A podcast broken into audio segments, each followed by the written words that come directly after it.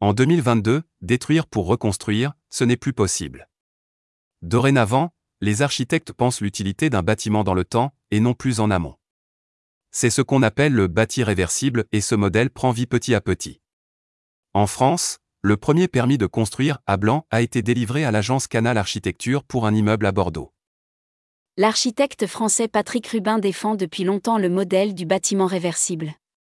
Son vœu s'est exaucé fin décembre 2021. Un permis de construire, sans affectation préalable, dans la ville de Bordeaux a été accepté par l'État. C'est-à-dire que ce futur bâtiment n'a pas d'usage prédéfini. Il pourra accueillir des espaces de logement, de bureaux ou changer totalement.